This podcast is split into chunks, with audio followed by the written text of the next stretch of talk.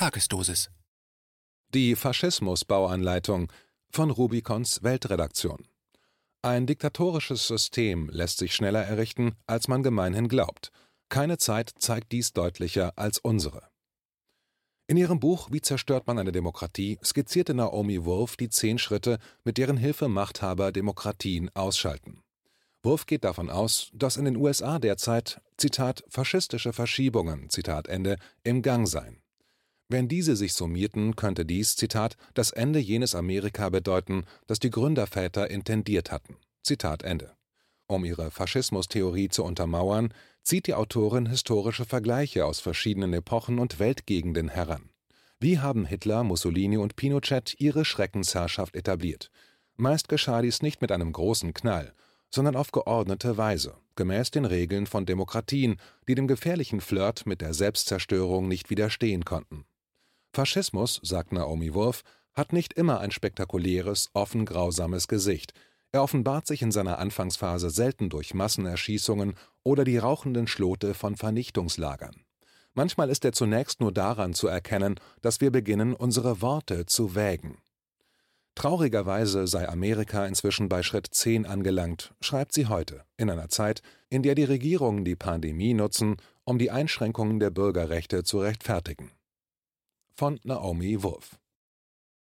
Im Jahr 2008 schrieb ich ein Buch mit dem Titel Wie zerstört man eine Demokratie?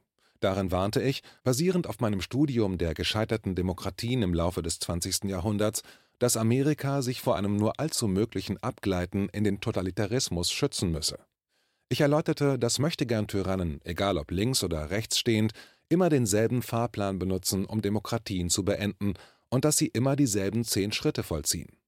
Ganz egal, ob sie eine äußere oder innere Bedrohung heraufbeschwören oder eine paramilitärische Truppe aufbauen oder die Presse einschränken oder im letzten Schritt die Rechtsstaatlichkeit untergraben, diese Schritte sind immer erkennbar und sie funktionieren stets, um Demokratien zu zerschlagen und Tyranneien zu errichten.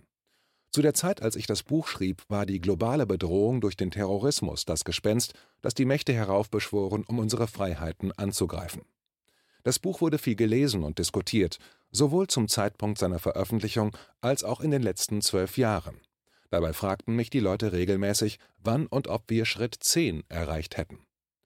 Wir, meine mutige Verlegerin Chelsea Green und ich, veröffentlichen jetzt im Jahr 2021 kostenlose Videos, in denen ich das erste und das letzte Kapitel von Wie zerstört man eine Demokratie vorlese. Und ich nenne die Fortsetzung des Buches, an der ich gerade schreibe, Zehnter Schritt. Denn seit März letzten Jahres sind wir in der Tat, wie ich leider sagen muss, beim letzten Schritt auf dem Weg zum Faschismus angekommen.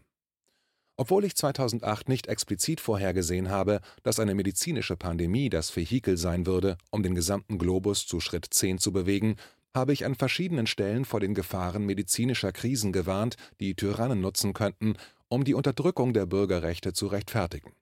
Heute dient eine gehypte medizinische Krise als Vorwand, um uns zentrale Freiheiten zu rauben, wozu die Angst vor Terrorismus trotz 20-jähriger Bemühungen letztlich nicht in der Lage war. Im Jahr 2015 wurde ich in den Mainstream-Medien weithin verspottet, weil ich vor der Hysterie warnte, die die Ebola-Berichterstattung begleitete. Damals warnte ich auch davor, dass Infektionskrankheiten als Rechtfertigung für die Unterdrückung von Freiheiten benutzt werden könnten, immer unter dem Deckmantel von Notfallmaßnahmen. Im Jahr 2020 zeigte ich in meinem Buch Sex, Zensur und die Kriminalisierung der Liebe, wie ansteckende Krankheitsepidemien wie Cholera und Typhus im 19. Jahrhundert vom britischen Staat ausgenutzt wurden, um Freiheiten zu unterdrücken und in die Privatsphäre der Menschen einzudringen. Ich habe beschrieben, wie die ersten Anti-Impf-Bewegungen unter britischen Eltern in der viktorianischen Zeit entstanden sind. Dieses Buch wurde hart bekämpft und seine warnende Botschaft wird weiterhin angegriffen. Aber auch dieser Text war vorausschauend. Anfang März 2020 wurde nämlich eine globale Pandemie verkündet, Covid-19. Umgehend nach der Verkündung dieser Pandemie wurden in den meisten Ländern des Westens viele Elemente eines absoluten Rundum-Totalitarismus in Kraft gesetzt, auch in Ländern, die zuvor robuste Demokratien waren. Das alles geschah sehr schnell und umfassend. Zehn Punkte. In den USA haben wir jetzt erstens Notstandsmaßnahmen in vielen Staaten, die ordentliche Gerichtsverfahren außer Kraft setzen.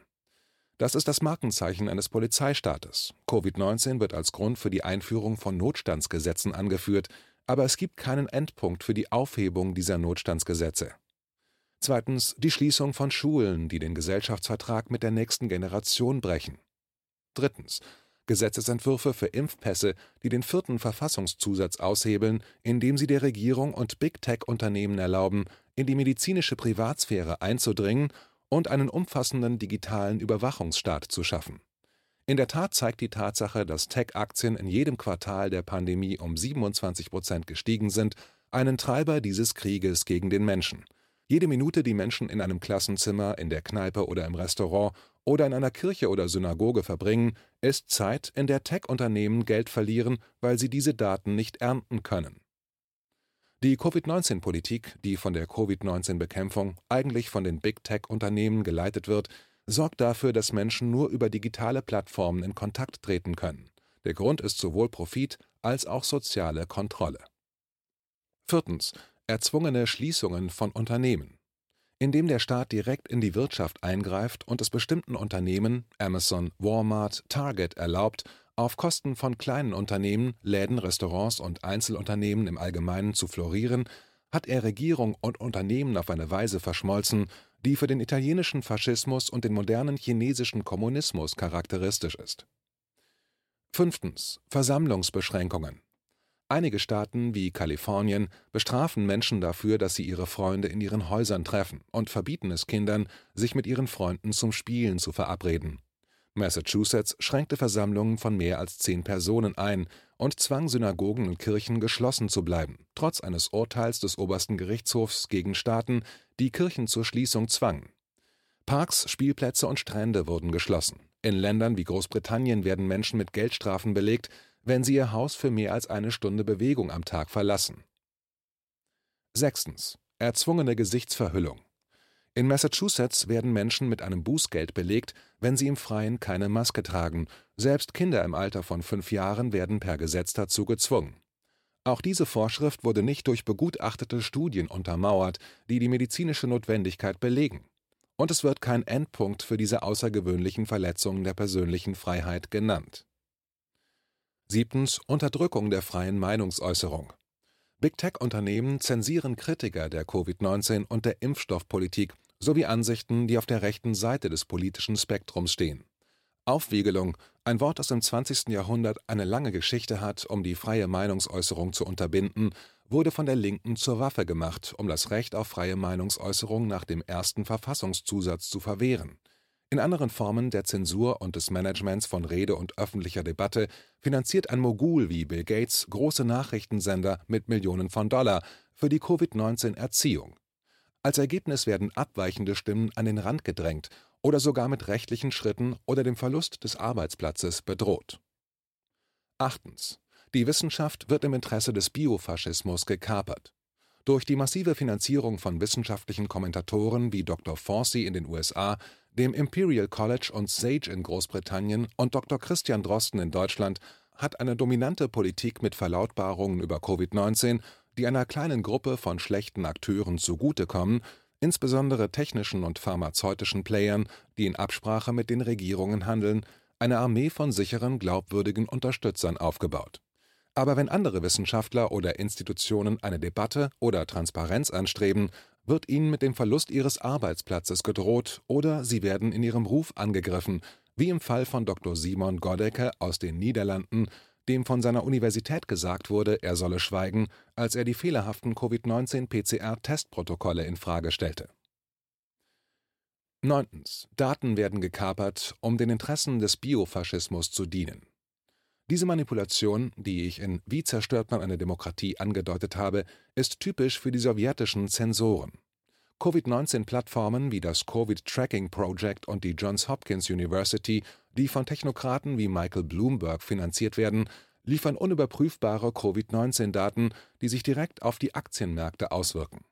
Nochmals, während diese unamerikanische Verschmelzung von Unternehmensinteressen und öffentlicher Politik an den italienischen Faschismus erinnert, findet die Verdrehung, die durch die digitale Datenpräsentation und ihre Beziehung zum Aktienmarkt entsteht, ganz und gar im 21. Jahrhundert statt Zehntens. Angriffe auf religiöse Minderheiten. Die orthodoxe jüdische Gemeinde in Brooklyn und christliche Kirchen in Kalifornien wurden bestraft, wenn sie die Covid-19-Regeln nicht befolgten. Eine Attacke auf die Religion, die für die kommunistische Politik der Linken charakteristisch ist, besonders in China. Elftens. Eine Politik, die die Bindungen zwischen den Menschen und die Familie schwächt, wird eingeführt und polizeilich überwacht. Dies ist die schwerwiegendste Entwicklung von allen. Der neue Biofaschismus, der sehr stark von den Big Tech-Führern vorangetrieben wird, ist ein Krieg gegen den Menschen und die Eigenschaften, die uns menschlich machen. Masken unterbinden die Fähigkeit der Menschen, sich von Angesicht zu Angesicht zu sehen und menschlichen Kontakt, Lächeln und Witze zu genießen. Masken schränken die Effektivität menschlicher Technologie ein, indem sie es uns schwer machen, einander zu lesen und soziale Hinweise aufzugreifen.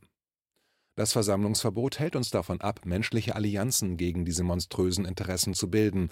Das Verbot der Versammlung von Menschen verhindert auch, dass neue Kulturen, neue Helden und neue Geschäftsmodelle entstehen. Wir stecken alle mit den Ideen fest, die wir im März 2020 hatten. Kinder zu zwingen, sich in der Schule zu distanzieren und Masken zu tragen, sorgt für eine Generation von Amerikanern, die nicht wissen, wie man menschliche Allianzen bildet und die ihren eigenen menschlichen Instinkten nicht trauen. Das sind konterrevolutionäre Trainingstechniken. Das gesamte Lernen auf bereits vorbereitete Fernlernplattformen zu verlagern, stellt sicher, dass Kinder nicht wissen, wie man sich im mitmenschlichen Raum verhält, einem Raum, der nicht durch Technologie vermittelt wird. Viele Covid-19-Richtlinien scheinen darauf ausgelegt zu sein, sicherzustellen, dass Menschen keinen analogen Raum oder keine analoge Kultur mehr haben. Keine Möglichkeit, sich in einem Raum zu versammeln, einander freundschaftlich zu berühren oder sich zusammenzuschließen. Und schließlich ist die Verlagerung aller menschlichen Interaktionen auf Zoom ein Fenster für die Kommunistische Partei Chinas, da China die Plattform besitzt, nicht nur ein Weg, um all unsere Technologie, Geschäftsgeheimnisse und unser geistiges Eigentum zu ernten, sondern auch ein Mittel, um sicherzustellen, dass Intimität und Verbindung in der Zukunft online stattfinden und der menschliche Kontakt von Angesicht zu Angesicht abgetötet wird. Warum ist das so? Warum wird eine Politik entwickelt, die den menschlichen Kontakt in analogen, unüberwachten Räumen bestraft, belastet und einschränkt? Weil menschlicher Kontakt die große revolutionäre Kraft ist, wenn es um die Freiheit und den Widerstand gegen diese Form des umfassenden Biofaschismus geht, des Biofaschismus, der durch das neue Normal repräsentiert wird, der medizinisch-faschistischen Stufe 10. Dieses Mal haben wir es nicht nur mit einem Krieg gegen die Freiheit zu tun. Diesmal haben wir es mit einem Krieg gegen den Menschen zu tun und gegen alles, was uns zu Menschen macht. Dies war ein Beitrag aus dem Rubicon, Magazin für die kritische Masse. KenFM ist crowdfinanziert und unabhängig. Leiste deinen Beitrag zu freier Presse und unterstütze unsere Arbeit finanziell. Wenn du zukünftig keine Beiträge verpassen willst, abonniere den KenFM Newsletter und installiere dir die KenFM App für iPhone und Android. Weitere Informationen auf kenfm.de/support. Hallo Community. In diesem Video möchten wir euch das Thema Bitcoin ans Herz legen. Wir werden euch erklären, was Bitcoins sind, wie man damit bezahlen kann und welche Bedeutung diese Währung für KenFM hat. Viele von euch haben sicher schon von Bitcoin gehört oder nutzen es sogar privat. Wie ihr KenFM mit Bitcoins unterstützen könnt und warum das für uns aktuell sehr wichtig ist, verraten wir euch jetzt. Das ist ein Bitcoin. In Wirklichkeit existiert so ein Bitcoin aber gar nicht. Es gibt ihn nur virtuell im Internet als digitale Währung in einem digitalen Konto. Bitcoin ist eine sogenannte Kryptowährung, die bekannteste weltweit. Man kann damit via Computer oder Smartphone einkaufen, spenden oder sich gegenseitig Bitcoins zuschicken. Bitcoins kann man wie Währungen oder Edelmetalle zum aktuellen Wechselkurs kaufen, verkaufen oder von Freunden zugeschickt bekommen. Einzige Voraussetzung ein E-Wallet, zu Deutsch eine elektronische Geldbörse. Das ist ein Account oder Konto, über das man Bitcoins empfangen oder versenden kann. Wie ihr wisst, nutzen auch wir bei KenFM schon seit ein paar Jahren Bitcoin, damit wir im Notfall auch finanziell unabhängig bleiben können, zum Beispiel von Banken, die uns nicht mehr mögen. Da viele Banken mit unserer Berichterstattung nicht einverstanden sind und nicht im Zusammenhang mit KenFM genannt werden möchten, kam es in den letzten Monaten so weit, dass uns gar keine Bank mehr mag. Weshalb wir leider damit rechnen müssen, vom kompletten IBAN-Zahlungsverkehr ausgeschlossen zu werden. Deshalb der Appell an euch, beschäftigt euch jetzt schon mit der Funktionsweise von Bitcoin, damit ihr uns auch im Notfall trotzdem weiter unterstützen könnt. Alles, was ihr dafür tun müsst, ist, eure bisherige Unterstützung in Euro einfach in Bitcoin an uns zu senden. Dazu legt ihr einfach eine kostenlose E-Wallet an, wandelt einen Betrag eurer Wahl in Bitcoin um und sendet uns diesen an unseren Bitcoin-Account. Den Link findet ihr unter jedem unserer Beiträge sowie unter diesem Video. Alternativ dazu könnt ihr aber auch diesen QR-Code mit eurem Smartphone scannen. Übrigens, eine detaillierte Schritt-für-Schritt-Anleitung haben wir zum Nachlesen für euch schon einmal vorbereitet. Ihr findet sie auf canfm.de/bitcoin. Ob Bitcoin oder Kryptowährungen wirklich die Zukunft des Geldes sind, wissen wir nicht. Aber vielleicht ist das bald unsere einzige Option, so unabhängig wie möglich und vor allem ohne Bankkonto für euch in Zukunft weiterhin freien und unabhängigen Journalismus machen zu können. Wir hoffen sehr auf eure Unterstützung und sagen jetzt schon tausendmal Danke. Euer Team von KenFM.